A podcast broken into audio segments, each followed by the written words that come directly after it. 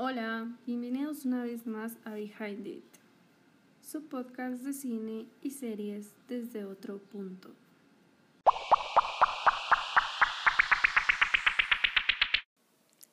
Ha pasado tanto tiempo desde el último episodio y han pasado tantas cosas que ni tuve tiempo para grabar y cuando tuve tiempo no me llegaba la inspiración. Por aquí estamos una vez más, muy contenta porque este proyecto cumplió un año en abril y aquí podemos ver que sí ha pasado muchísimo tiempo. Pero estoy muy contenta, de verdad. Este, me hubiera gustado celebrar más con ustedes este aniversario, pero desafortunadamente no pude por cosas que estaba haciendo. Pero en Instagram les puse una encuesta para que me contaran qué querían escuchar en el siguiente episodio. Y me dijeron sobre el sonido del metal muchos, así que el siguiente episodio será sobre el sonido del metal. Y hubo alguien que me preguntó que, qué películas me han hecho querer, querer estar en este rollo del cine. Y me encantó, o sea, yo creo que con este episodio puedo hacer la celebración que no pude y pues poner así como que todo lo que quería decirles desde hace muchísimo tiempo, pero no, no había podido. Así que acá está este episodio de hoy que se titula Pelis que me han hecho querer dedicarme a esto del cine. Pero en resumido, pues solo las iniciales, ¿no? Como ahora está de moda, como Bad Money. En fin, continuemos. Antes de empezar, bueno, fun fact mío es que mi plan de viernes antes de la pandemia había sido ir al cine a ver películas. Y la última película que vi fue horrible, o sea, no me acuerdo cómo se llamaba, pero sí me acuerdo que fue así un desperdicio total y sí dije como, chale. Ah. En fin, continuemos. El orden de las pelis no importa, así que empecemos con Intensamente o Inside Out en su título original del 2015 de la gran Pixar. Es una de las pelis que me abrió la mente, tenía 15 años, estaba en secundaria y como que en secundaria no sé por qué nos habían interrogado sobre qué queríamos hacer toda nuestra vida, así que pues yo fui al cine pero preguntándome qué iba a hacer toda mi vida, ¿no? Y fui a ver intensamente. Y justo en la escena donde está donde se cae y este es el momento de la historia donde dices como ah, estuvo tan cerca y no lo logró y es como oh.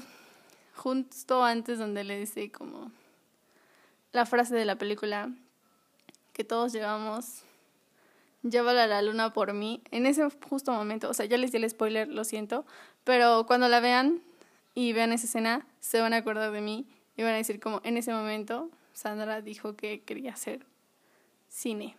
Y sí, sí fue así. Entonces, o sea, yo la vi, vi la escena y dije, quiero hacer esto. Y al principio sí pensé que la animación iba a ser lo mío hasta que investigué y me di cuenta de que no. Pero tal vez en algún futuro logre hacer algo así como Pixar. O tal vez trabaje con Pixar, no lo sabemos en un futuro.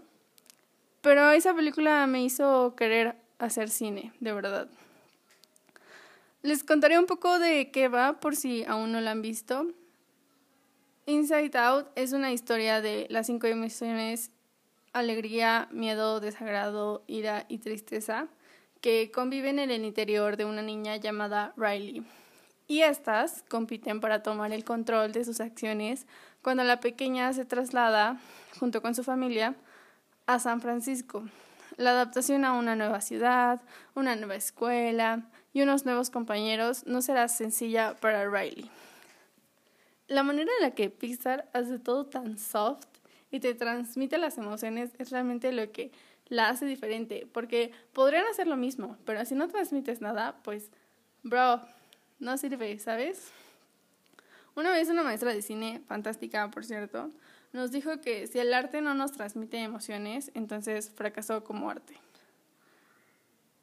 Así que Miss Diana, no creo que esté escuchando esto, pero sí, sí, le mando un abrazo gigante. Inside Out es dirigida por Peter Doctor y Ronnie del Carmen, escrita por Peter Doctor, Ronnie del Carmen y Meg, es francés, lo siento, si no lo pronuncio bien, Lefauve. Peter Doctor es el que hizo la historia original de Monster Inc. y también la dirigió así como Soul, Intensamente y Up. Ha ganado el premio a la Academia por Mejor Película Animada por Monster Inc., Soul, Intensamente y Up. Así que este hombre es increíble, o sea, su trabajo lo hace fantástico. No solo ha sido reconocido por la Academia, sino por muchas otras instituciones importantes dentro de la industria. Así que Peter Doctor hace su trabajo genial. No sé cómo sea como persona, pero como en su trabajo es increíble. Por otro lado, Ronnie del Carmen trabajó antes para Warner Bros. como storyboard artist en Batman The Animated Series y de hecho sacó un cómic. Después trabajó en DreamWorks como supervisor de historia en El Príncipe de Egipto o en su título original The Prince of Egypt. The Road to El Dorado o El Camino hacia el Dorado en español. Spirit, the Stallion of the Cinnamon o Cimarron, perdón. O en su título en español Spirit, el Corcel Indomable. Y también trabajó en Simbad, la leyenda de los siete mares, o en su título original Simbad, Legend of the Seven Seas. Entró a Pixar Animated Studios en 2000, en el 2000, y trabajó como supervisor de historia en Finding Nemo e hizo su debut como director en Inside Out. Salió de Pixar el año pasado y se anunció que está trabajando en una película animada donde él está escribiendo y la va a dirigir para Netflix. Así que ya quiero ver qué es lo que hace porque ha trabajado en tantísimos lugares que yo creo que Va a ser algo increíble.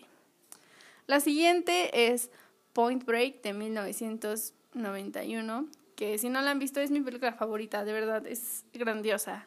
Su directora es Catherine Bigelow, que por cierto es la primera en ganar el Oscar por The Hurt Locker o La Tierra Hostil en español. Después haré un podcast sobre esa película porque creo que sí merece más reconocimiento. Point Break o Punto de Quiebra la volví punto de quiebre. No sé por qué dije quiebra, lo siento. Lo volví a ver para hacer el primer episodio de este podcast y fue increíble verla. O sea, me dio una perspectiva completamente diferente y siempre en mi mente era así como, o sea, sí, directora, sí, obvio, pero ¿de qué? De comedia, de acción, de sci-fi, documental. Antes yo pensaba que documental era muy aburrido, pero ya después vi documentales interesantes y dije como, wow. Entonces, aún no lo descarto. Y pues acción sí la había como que descartado hasta que haciendo el episodio me enteré que la había hecho una mujer y que aparte había ganado un Oscar por otra de sus películas que también tiene como mucha acción y es muy interesante.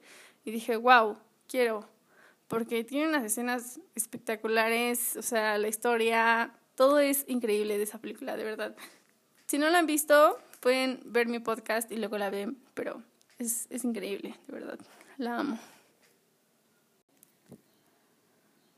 Por si ustedes no lo sabían, yo amo, amo los musicales y las obras de teatro y todo lo que tenga música, yo me encanta, me apunto. Así que dentro de esta categoría están El Rey León de 1994, porque el remake no me gustó, pero la de 1994 es fabulosa dirigida por Roger Allers, quien también trabajó en Aladdin y La Bella y la Bestia, junto con Rob Minkoff, quien trabajó en Stuart Little 2 y El Reino Prohibido. El Rey León, versión animada, tiene un soundtrack fantástico, no por nada ganó el Oscar a Mejor Canción Original. La historia es genial porque también hicieron como tres películas, pero fueron variantes de la primera y hasta serie ya después en Disney Kids, creo. Pero la primera es estupenda porque aparte tiene frases muy icónicas y tiene su propio musical de Broadway. Ganó el Oscar a Mejor Canción Original, como ya les había mencionado, con el tema Can You Feel the Love Tonight.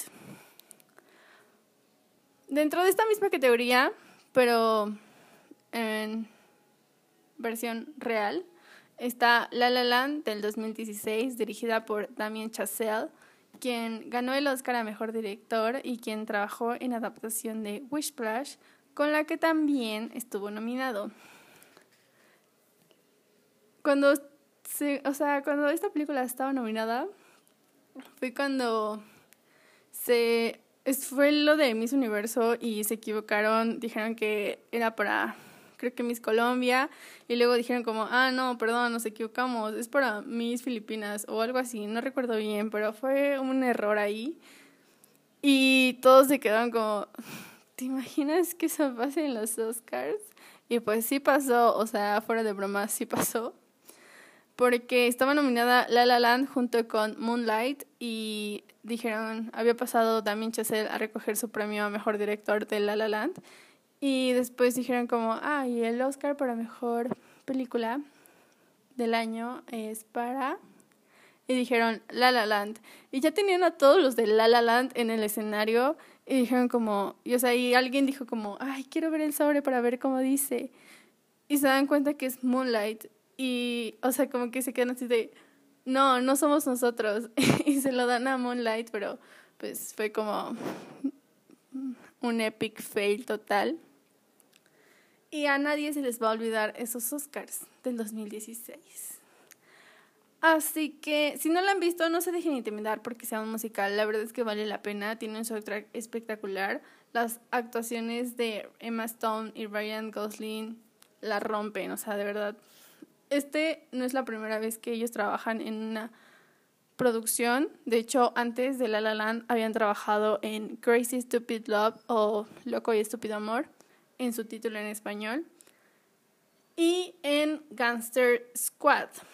La La Land es la historia, es una historia de amor, que yo digo que si, si se ve así, y si no la vivo así, pues yo culpo a La La Land por subir mis expectativas tan alto. Y esta la pueden encontrar en Amazon, por cierto, por si la quieren ver, yo digo, no lo sé. Continuemos con Moana. Claro que iba a estar en esta lista porque tiene un soundtrack fenomenal. Y Moana es especial porque siento que es mía. Porque si ustedes no lo sabían, yo nací en Acapulco, así que sí, Moana es mi película. Yo la amo.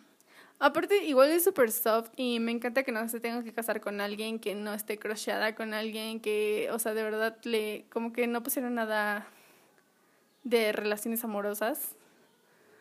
Y realmente sale adelante por ella misma y hace sus cosas y salva el mundo literal en su salva su isla y a todos. Es, es increíble. Yo la amo. Creo que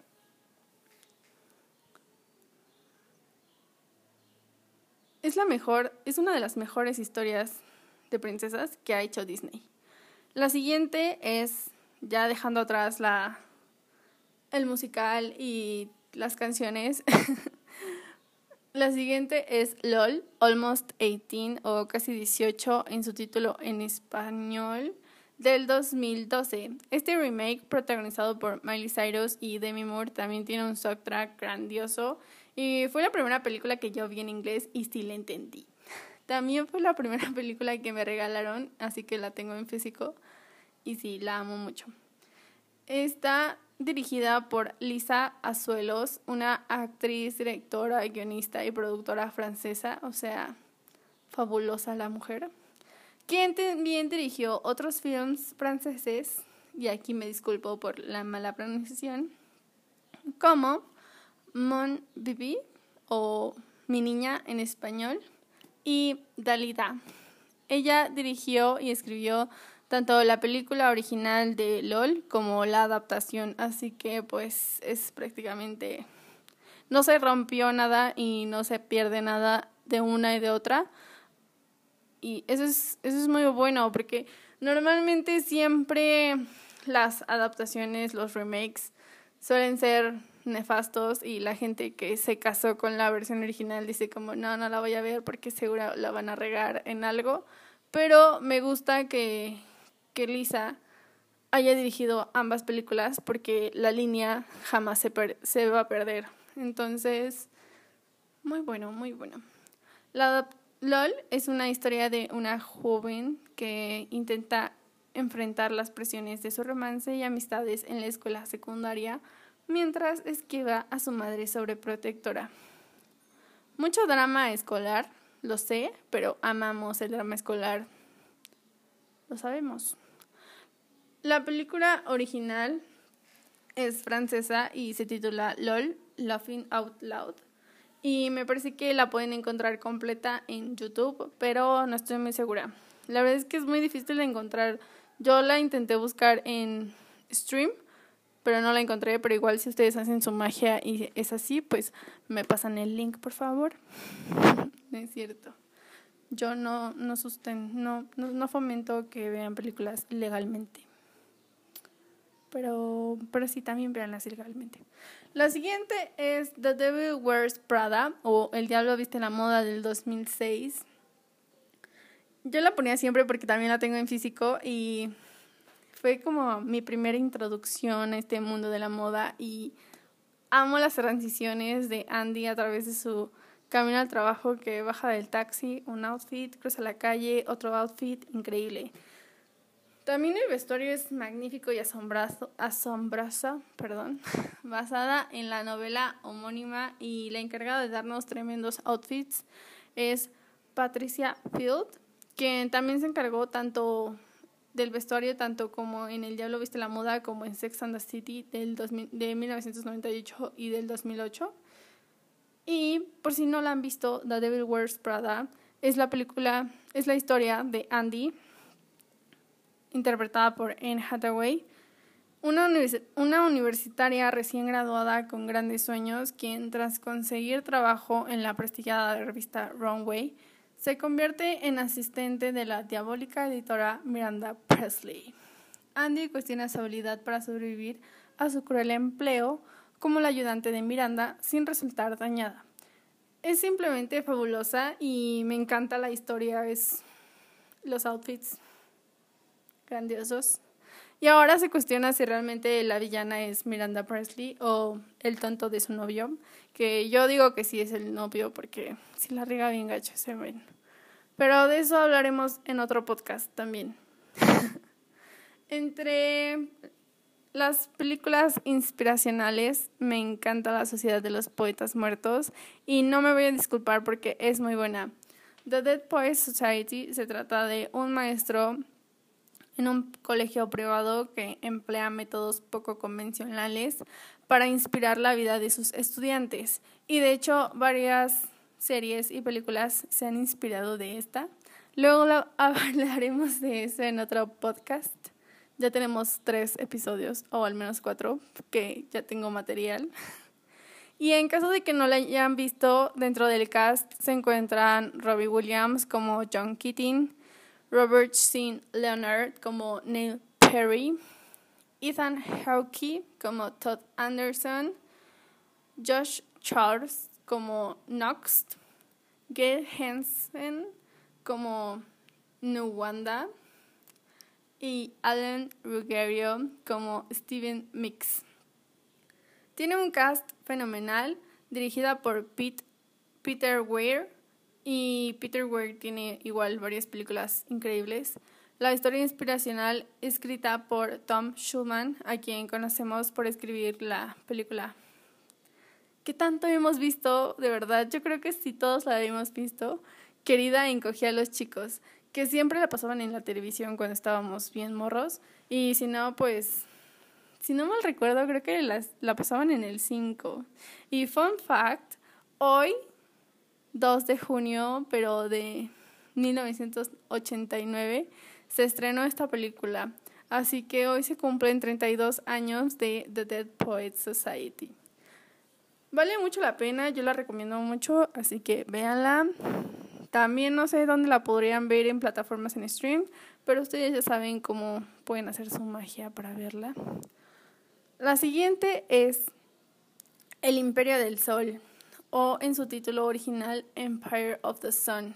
de 1987, dirigida por Steven Spielberg, obviously. Esta película se la considero un poco underground porque no conozco a personas que la han visto, pero si tú la has visto, escríbeme en Instagram qué te pareció esta película. Dentro de su cast voy a destacar a Christian Bale. Y la película trata de cómo durante la Segunda Guerra Mundial un niño inglés de clase alta, interpretado por Christian Bale, que vive en Shanghái, es llevado a un campo de concentración durante una invasión japonesa. Lejos de su país y de los suyos, deberá enfrentar un mundo de privaciones y violencia, basada en la novela homónima de J. G. Bayard. Christian Bale recibió una mención especial a la mejor actuación por un actor juvenil del National Board of Review of Motion Pictures, premio especialmente creado por su actuación en El Imperio del Sol. Cuando estuvo nominado, nominada esta película a seis premios de la Academia, desgraciadamente no ganó ninguno, pero dentro de sus nominaciones estaba Mejor Dirección de Arte, Mejor Montaje, Mejor Banda Sonora, Mejor Diseño de Vestuario, Mejor Sonido y Mejor Fotografía. Alien Dabu, quien fue nominado a la mejor fotografía, declaró que no entendía a la academia y no entendía el por qué él estaba nominado y no Spielberg. Él tenía una visión de conjunto y si él no hiciera estas películas, ninguno de los que estaban nominados estaría ahí. La película, como ya les mencioné, no ganó esas nominaciones, pero sí ganó en los premios BAFTA como Mejor Fotografía, Mejor Diseño y Banda Sonora. Y también estuvo nominada a Mejor Diseño de Producción, Diseño de Vestuario y Guión Adaptado, pero en esas categorías no resultó ganadora. En los Globos de Oro fue nominada a Mejor Película Drama y Mejor Banda Sonora Original por la cual John Williams recibió una nominación para los Grammy. Esta película estuvo bastante premiada y bueno, nominada más que nada, pero vale mucho la pena, de verdad. Tiene una fotografía increíble, sin duda, un soundtrack también muy bueno y la actuación de Christian Bale de verdad vale mucho la pena a pesar de que estaba muy chico, hizo una actuación realmente buenísima. Y esta la pueden ver en Amazon Prime Video. Como ya lo he dicho siempre, no me patrocinan aún, pero de verdad sí vale la pena. y no, de verdad no estoy, no estoy a favor de que vean películas ilegalmente. Pero si no tienen como otra opción, pues está bien, no pasa nada. Pero si pueden comprarla o rentarla, pues es lo más recomendable. Hasta acá el podcast de hoy. Me encantó grabar después de tanto tiempo y disculpen si me trabé mucho o si se me fue la onda porque hace mucho que no grababa y no me acordaba cómo se hacía esto. Pero, en fin. Muchas gracias por escucharme y recuerda que este no es solo mi podcast, sino también es tuyo y me encanta escucharte en Instagram con sus audios que me mandan a veces o en sus comentarios, también me encanta leerlos o sus mensajes igual. Así que pues nada, esto es todo. Muchas gracias por escucharme y nos vemos en el próximo episodio.